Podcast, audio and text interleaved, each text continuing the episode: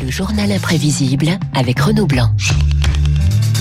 Il y a le rire, le coït et le sommeil. Trois moments où un homme cesse de mentir.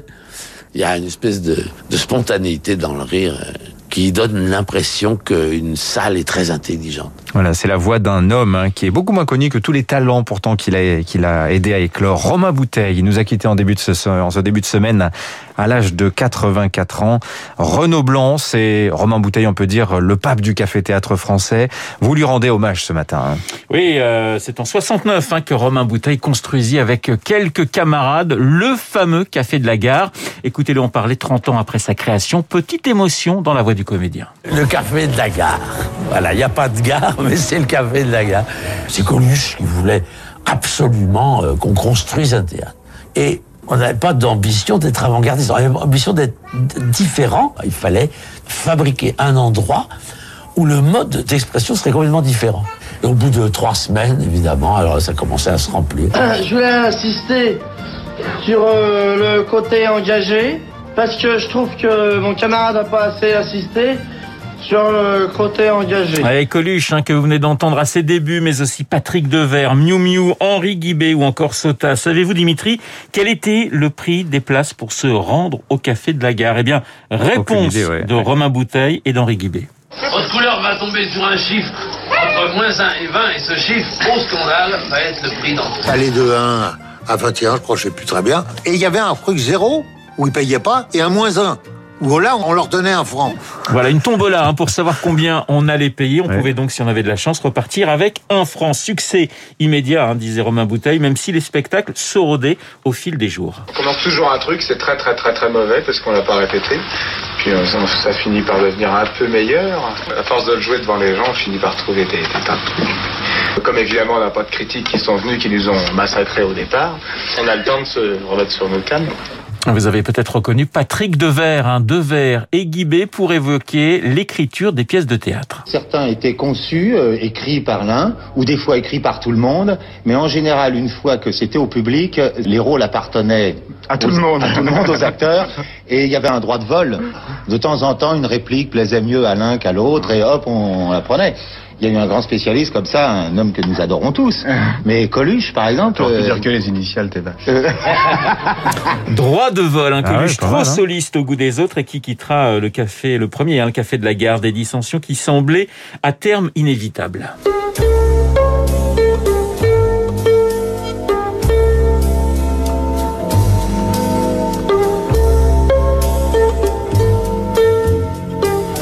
Reconnaissez la musique des, Des valseuses. valseuses, hein. Le cinéma va très vite happer les talents du café et théâtre. Les valseuses avec Miu Miu, Devers et Depardieu qui venaient de temps en temps au café de la gare remplacer un comédien au pied levé. Depardieu mais aussi Renaud, Balasco ou Lanvin, Gérard Lanvin qui avec Martin Lamotte créera dans ces années 70 un autre célèbre café théâtre, celui de la Veuve Pichard. Les années 70 et une autre troupe qui va faire beaucoup beaucoup parler d'elle. Présentation par l'un de ses membres. Vous allez, j'en suis sûr, reconnaître sa voix. Eh ben, je vais vous présenter mes camarades musiciens, n'est-ce pas?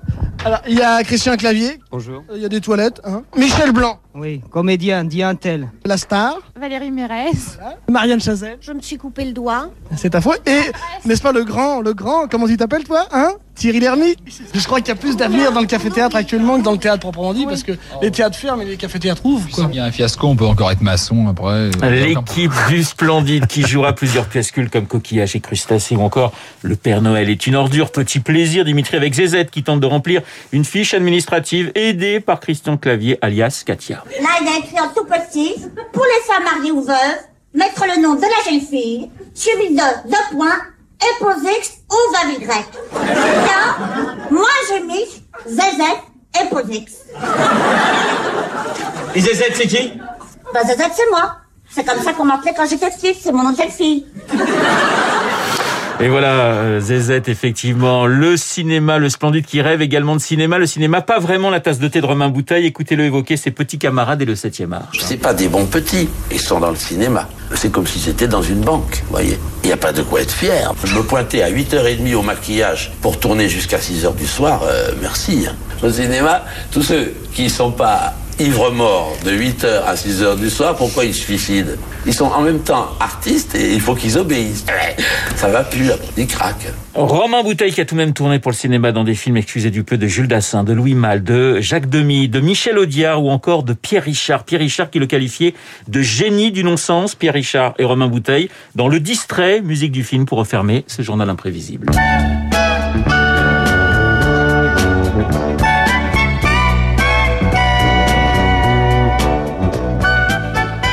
Vous avez cité Martin Lamotte euh, pendant votre journal, euh, Absolument. Renaud. C'est son anniversaire aujourd'hui. Ah. Il a 74 ans. Euh, extrait d'un des, bon, de ses rôles les plus drôles, on peut dire. Non, c'est dans Papy fait de la résistance. Il est super résistant. Ah oui, c'est vrai. Extrait du duel face à Jacques Villeray, alias Ludwig von Apfelstrudel. Et c'est toi, Ramirez Super résistante You want to know my name You want to see my face I'm the devil C'est lui C'est ce que je disais C'est super résistant C'est lui Surpris, Apfel Connais-tu le jugement de Dieu, misérable?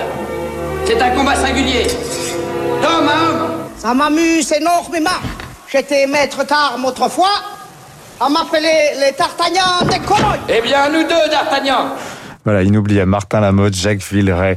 Bon anniversaire Martin Lamotte. Il est 7h56. Dans un instant, le décryptage éco David Baron. On va parler de la SNCF, la fin de la tarification.